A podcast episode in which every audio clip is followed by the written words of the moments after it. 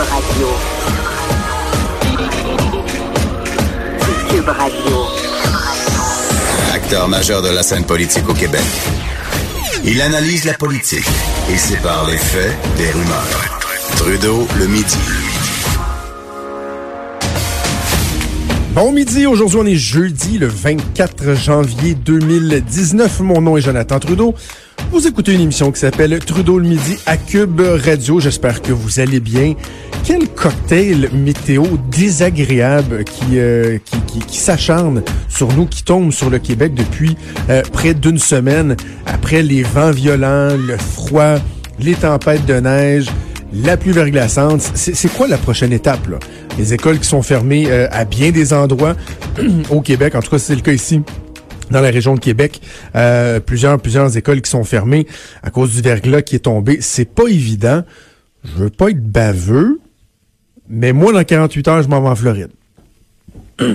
je laisse ça comme ça. Je dis ça comme ça. Petite semaine de vacances en famille euh, à Disney. Euh, je pense qu'il y a bien des gens qui aimeraient pouvoir, comme je vais avoir la chance de le faire, euh, s'en aller pour aller chercher un peu de chaleur. Parce que là, un coup que est passé, des fois l'hiver, là, on commence à trouver ça long. Là. On est au printemps. En même temps, quand on compare, on se console. hein. Euh, on peut se plaindre de notre petite température, de nos petits désagréments, du temps passé dans le trafic. Mais c'est vraiment rien comparativement à ce qui se passe au Venezuela, la situation euh, qui s'est tellement empirée au cours des dernières années, juste au niveau social, mais là au niveau politique, c'est euh, vraiment euh, très grave et très préoccupant. Et j'avais vraiment envie qu'on fasse un bon tour d'horizon, qu'on en parle, qu'on fasse un peu de pédagogie, parce que je pense qu'on va euh, euh, en entendre parler de plus en plus. Il y a des incidences à l'échelle mondiale, beaucoup de pays qui sont impliqués. On va en parler avec Jean-François Maillé, qui est professeur de sciences politiques à l'Université Concordia et co-directeur de l'équipe de recherche interuniversitaire sur l'inclusion et la gouvernance en Amérique latine. Ça fait toute une carte d'affaires. Bon midi, Monsieur Maillé. Bon midi, M. Trudeau. c'est très préoccupant euh, ce qui se passe euh, au euh, Venezuela.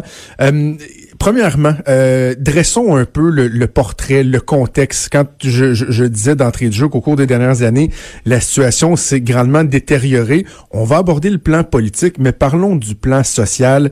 C'est épouvantable ce qui se passe là-bas en ce moment. Oui, c'est en effet lamentable. C'est particulièrement frappant parce que le Venezuela était en Amérique latine au cours des décennies passées. C'était quand même un des pays les plus riches d'Amérique latine. À euh, cause du pétrole. Savoir, oui, ben, exactement à cause du pétrole. Le Venezuela compte sur les plus euh, grandes réserves de pétrole au monde, en fait. Donc, c'est plus important que l'Arabie saoudite, par exemple. Euh, donc, en théorie, c'est un pays euh, très riche et qui a longtemps eu on va dire la classe moyenne la plus importante en Amérique latine. Donc, euh, il y avait là-bas des gens qui avaient euh, la capacité de dépenser, donc euh, qui étaient habitués quand même à un certain standard, on va dire, de vie qui n'était pas aussi élevé que ce qu'on retrouve chez nous, par, par, exemple, mais qui était quand même très bien, surtout en comparaison avec le reste des pays d'Amérique latine. Et là, depuis les dernières années, on voit l'effondrement de cette classe moyenne, l'économie qui s'effondre aussi. Là, euh, par le même fait. Euh, et puis là, on a vu entre autres des chiffres euh, sur la santé de l'économie extrêmement préoccupants au cours des, des dernières semaines, là, qui sont les chiffres qui sont apparus. Et puis peut-être celui qui frappe le plus l'imagination, c'est les taux d'inflation. Donc, ben oui. hein, donc la façon dont les prix augmentent durant l'année. Donc pour l'année passée, on était à 1,3 million euh, de taux d'inflation, 1,3 million pour cent dans une année. Donc, c'est-à-dire que dans une année, euh, votre pain de l'air aura augmenté en prix de 1,3 million pour cent. Donc, c'est dire que la, la, la monnaie vénézuélienne ne vaut plus rien, c'est ça. Et le, et le Fonds euh, monétaire international qui prévoit que pour 2019, l'inflation va être, et là, je, elle est à la maison, là, dans vos voitures, attachez-vous, là, 10 millions de pourcents, l'inflation qui est prévue ouais. par le FMI pour la prochaine année. Ouais. Donc, le problème, vous, vous venez de le mentionner, c'est que là, la monnaie ne vaut plus rien. Oui, la monnaie ne vaut plus rien. Rendu à, à des chiffres de cette ampleur-là, c'est astronomique. Donc, euh, en fait, c'est un symptôme. Mais au niveau concret, ce que ça veut dire aussi, c'est que l'économie euh, tourne tellement, en guillemets, carré que, par exemple, les gens ont plus euh, souvent ont plus accès à des médicaments de base. Euh, ouais. Si eux, leurs enfants tombent, tombent malades, euh, ils ont de la difficulté à se procurer, par exemple, des antibiotiques, des, des, des médicaments de ce genre-là de base et aussi des, des, produits de consommation de base. Les gens, par exemple, il y a des pénuries de, de papier toilette, euh, des, des, choses qui frappent l'imaginaire aussi au Venezuela parce que les gens là-bas se considéraient comme étant, somme toute, assez, euh, assez riches, donc quand même au-dessus de ces, de ces problèmes d'approvisionnement-là. Puis là, ça frappe de plein fouet l'économie et la société vénézuélienne depuis déjà quelques années. Là, on parle de deux, trois ans où la situation s'est vraiment dégradée de manière marquée. L'actuel président socialiste Nicolas euh, Maduro, lui, est arrivé dans le portrait à quel moment ou juste là-dedans? Bon, lui est devenu président en remplacement euh, du, du, du, président précédent qui s'appelait Hugo Chavez. Mm-hmm. euh, Hugo Chavez est décédé en 2013 et euh, le président actuel, Nicolas Maduro, était euh, au début en fait était son chauffeur euh, privé. Donc euh, c'était une personne en qui Chavez avait confiance, mais c'était pas quelqu'un qui était, on va dire, bien implanté sur la scène politique vénézuélienne. Donc il n'y avait pas des liens particulièrement profonds avec le parti de Chavez, avec les groupes qui supportaient Chavez non plus. C'était un petit peu un quelqu'un de l'extérieur à la limite qui a pris le pouvoir. Il a essayé de beaucoup se réclamer. Euh, donc, mais, mais, mais, Monsieur Maillé, comment, oui. comment on peut passer de chauffeur du président à président du pays? C'est assez particulier, je ne la savais pas celle-là. C'est euh, ouf. Oui, ben c'est une bonne question, c'est une excellente question, Monsieur Trudeau, parce que ça illustre en fait ce qui s'est passé euh, durant ces années-là. C'est simplement que euh, quand, quand l'ancien président Chavez est arrivé au pouvoir à la fin des années 90, il est arrivé au pouvoir de manière démocratique. Les gens l'ont élu euh, dans, dans, un petit peu quand même dans les règles de l'art. Donc des, des élections euh, euh, assez similaires à ce qu'on voit ici, donc juste dans lesquelles les gens, la majorité de la population peut participer. Et ça a été le cas pour la plupart des élections subséquentes, sauf qu'à partir de la fin des années 2000, le euh, régime politique qui est euh, dirigé par Hugo Chavez euh, prend un, tournant, un virage vers vers l'autoritarisme. Donc, de moins en moins de démocratie, et c'est à ce moment-là que on commence à voir dans la politique vénézuélienne là, un espèce de renforcement de pratiques qui sont pas des pratiques démocratiques, ce qui ce qui mène entre autres à la nomination éventuellement de, de Maduro comme euh, remplaçant par euh, euh, par Chavez. Donc c'est Chavez qui va le choisir, qui va dire c'est celui en qui j'ai placé toute ma confiance, c'est l'homme le plus indiqué pour la situation, etc., etc. Mais mm. c'est vrai que ça a été quand même un peu une surprise pour pour plusieurs. Et, et aussi, plusieurs analystes se sont demandé si ça n'a pas été en quelque part une erreur parce que, comme je vous disais, Maduro, c'était peut-être pas nécessairement la personne la mieux connectée au niveau social. Euh, c'est important quand on prend la présidence d'avoir euh, des racines, on va dire euh, sociopolitiques. Euh, donc ça, ça a déjà contribué à lancer le, le, gouvernement de Maduro un petit peu sur une drôle de, en fait, sur un drôle de début. et puis par après, qui a lui-même alimenté. C'est un type qui a multiplié des déclarations assez on va dire, assez bizarres à ses débuts pour vraiment illustrer le fait qu'il que, que c'était le, le, le, protégé, le choisi de Chavez.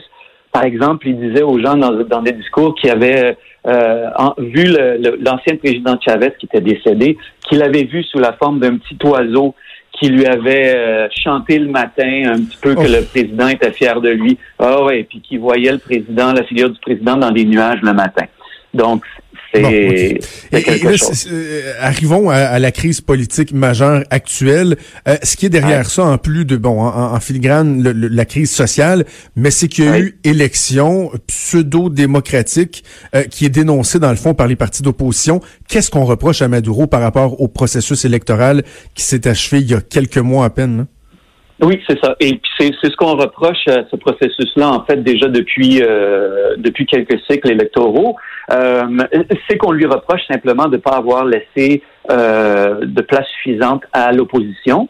Euh, de ne pas avoir laissé place à l'opposition pour qu'elle puisse faire campagne, euh, de ne pas avoir donc d'avoir aussi je vous dirais, d'avoir joué avec le scrutin, les, les, dynamiques du scrutin, de telle sorte que euh, le scrutin favorise en fait euh, les supporters du régime et Maduro lui-même euh, dans sa quête de, de, réélection à la présidence.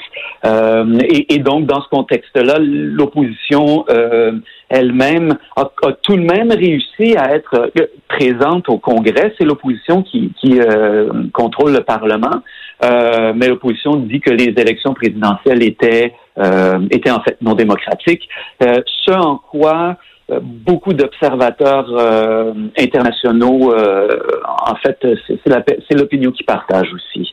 Euh, et, c'est là qu'entre en scène Juan Guaido, 35 ans, qui, lui, le président de l'Assemblée nationale, et hier, il s'est autoproclamé président du Venezuela. C'est qui, lui? Parlez-nous un peu de lui en fait c'est une c'est une nouvelle figure de l'opposition vénézuélienne. C'est un type qui a 35 ans, euh, donc c'est un c'est un jeune politicien euh, qui est apparu véritablement à l'avant-scène politique au cours des dernières semaines, euh, des derniers mois, parce qu'il a été nommé donc président de, de cette de ce parlement et qui a, comme vous l'avez très bien dit, qui a indiqué que il se déclarait président par intérim à la place euh, de Nicolas Maduro parce qu'il disait carrément que Nicolas Maduro n'est pas légitime. Donc, il n'y a pas l'appui de la population vénézuélienne. C'est un type, en fait, la une des raisons pour laquelle euh, ça a capté l'imaginaire, euh, non seulement au Venezuela, mais, mais sur la scène internationale, c'est que cette déclaration, elle a eu lieu au bon moment. Elle a eu lieu au moment où euh, le président Trump euh, a commencé à, à, à tweeter de, qui euh, les États-Unis allaient que lui en fait et les États-Unis allaient appuyer les changements politiques au Venezuela. il y a eu au courant de la fin de semaine aussi une rébellion d'une trentaine de membres de la garde nationale, qui est une, on va dire une division des forces armées, ce qui laisse présager que il y aurait peut-être une division justement dans les forces armées vénézuéliennes. Il y a eu aussi le début d'un soulèvement populaire dans la capitale du Venezuela. Tout ça à la fin de la semaine dernière, début de cette semaine. Et dans ce contexte-là, euh, Guaido, qui s'était déjà présenté un petit peu démarqué comme étant un, petit peu un politicien d'avenir pour l'opposition, a dit, bon, ben voici, moi, euh, je me présente comme l'alternative comme le président par intérim, comme quelqu'un qui pourrait s'occuper de chapeauter la, la transition. Et là, on n'est pas dans une dynamique comme celle, par exemple, du Brésil avec un Bolsonaro euh, de, de l'extrême droite qui veut, qui arrive et qui veut tout changer. Euh, lui aussi, il est plus à gauche aussi, le Guaido. Là, c'est, c'est, je, ben, veux, pas dire que c'est du pareil au même, mais je veux dire, si je comprends bien, c'est un activiste, c'est quelqu'un qui, qui est de gauche pas mal aussi, là. Oui, ben, c'est-à-dire jusqu'à un certain point. C'est clairement quelqu'un qui ne, ne, se réclame pas de la, de la mouvance, euh, euh ce qu'on appelle des chavistes, là, du nom de Chavez, mhm. et donc euh, qui supporte euh, Maduro. En fait, ce qui, est, ce qui est particulièrement remarquable de Guaido, c'est que c'est quelqu'un qui a su fédérer l'opposition. Parce que le grand problème du Venezuela sous Maduro, puis avant lui, sous Chavez, c'était que cette opposition-là, euh, bien que euh, certains de ses représentants soient actifs dans les médias, sur la scène internationale, cette opposition-là était incapable de mobiliser un appui populaire. Et elle était l'opposition hyper divisée. Et là, euh, Guaido arrive et, et, lui, en fait, se met de l'avant une figure, en guillemets, nouvelle, avec un projet qui est assez simple. Hein. Son message, vous me dites, euh, est-ce qu'il est de, très de droite, est-ce qu'il est très de gauche? En fait, il fait très attention d'avoir un message rassembleur fédérateur pour dire que euh, il faut que le gouvernement de Maduro se termine euh, pour que les Vénézuéliens puissent recouvrir une, une, fierté, un standard de vie minimum euh, et, et, la démocratie. Donc c'est un message euh, assez de base, assez rassembleur, assez universel aussi, euh, qui a été repris par ses supporters assez rapidement d'ailleurs et qui semble avoir aussi de l'attraction parmi les des, des, des, supporters mous, en fait, maintenant de, de Maduro. Mais est-ce que c'est un coup d'État? Quand on regarde la définition, ce qui est en train de se passer là, qu'on soit en, faveur ou non, est-ce que c'est un coup d'État?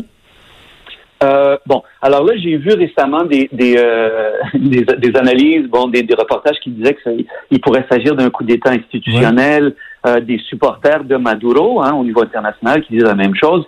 Euh, pour le moment, on peut pas dire que c'est un coup d'État puisque en fait Maduro est encore au pouvoir. Donc, donc et, et, et, là tout à l'heure. Euh, euh je, je, je, voyais un petit peu là en préparation que euh, le chef, là, dont le ministre de la Défense, qui est carrément le chef des, des forces armées, mm-hmm. euh, a pris position dans un discours là il y a, a pas très longtemps, disant que l'armée est, est, est, est, pleinement derrière le président Maduro bon, c'est un discours. Hein. Nous, on soupçonne euh, à l'extérieur, on soupçonne que l'armée commence à diviser. Mais bon, bref, lui dit que l'armée est, derrière le président Maduro et le président Maduro est encore au gouvernement. Donc, euh, comme tel, il n'y a pas eu de coup d'État. Et puis rapidement, c'est quoi un coup d'État? Généralement, un coup d'État, c'est euh, justement quand l'armée ou des groupes armés vont prendre le pouvoir par la force euh, ça, c'est la définition classique. Euh, une définition un petit peu plus récente, aussi un coup d'État institutionnel, c'est quand un des autres euh, bras du gouvernement, dans ce cas-ci le, Parlement, va décider de démettre le président de ses fonctions.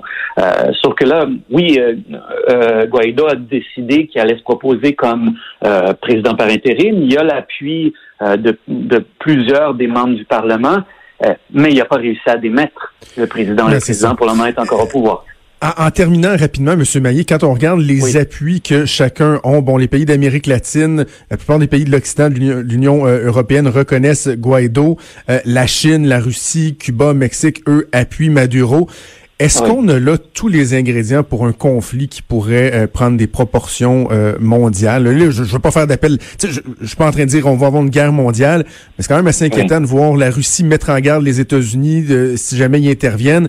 Il y, a, il y, a, quelque chose de très préoccupant en ce moment. Là. Oui, c'est clair qu'en fait, euh, le Venezuela représente une espèce de cristallisation un des, des groupes euh, qui s'opposent au niveau international ici actuellement, comme vous l'avez très bien dit, peut-être les États-Unis, mais aussi l'Union européenne, le Canada d'un côté, puis la Chine, la Russie, la Turquie, euh, Cuba, bon, de l'autre. Euh, il reste les risques de conflit euh, serait un conflit de, nature internationale, ce serait, sont très minces.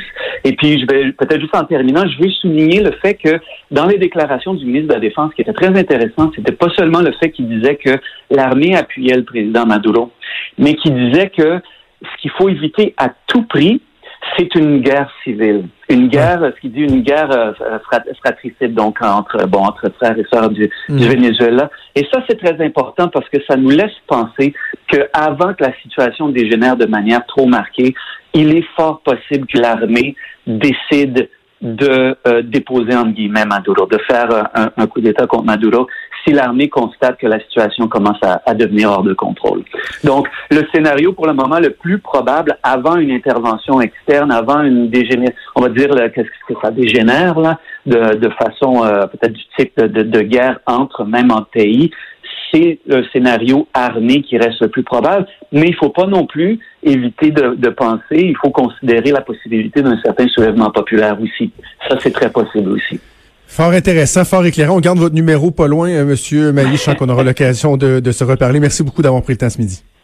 Ça a été un grand plaisir, Monsieur Trudeau. Bonne journée à vous.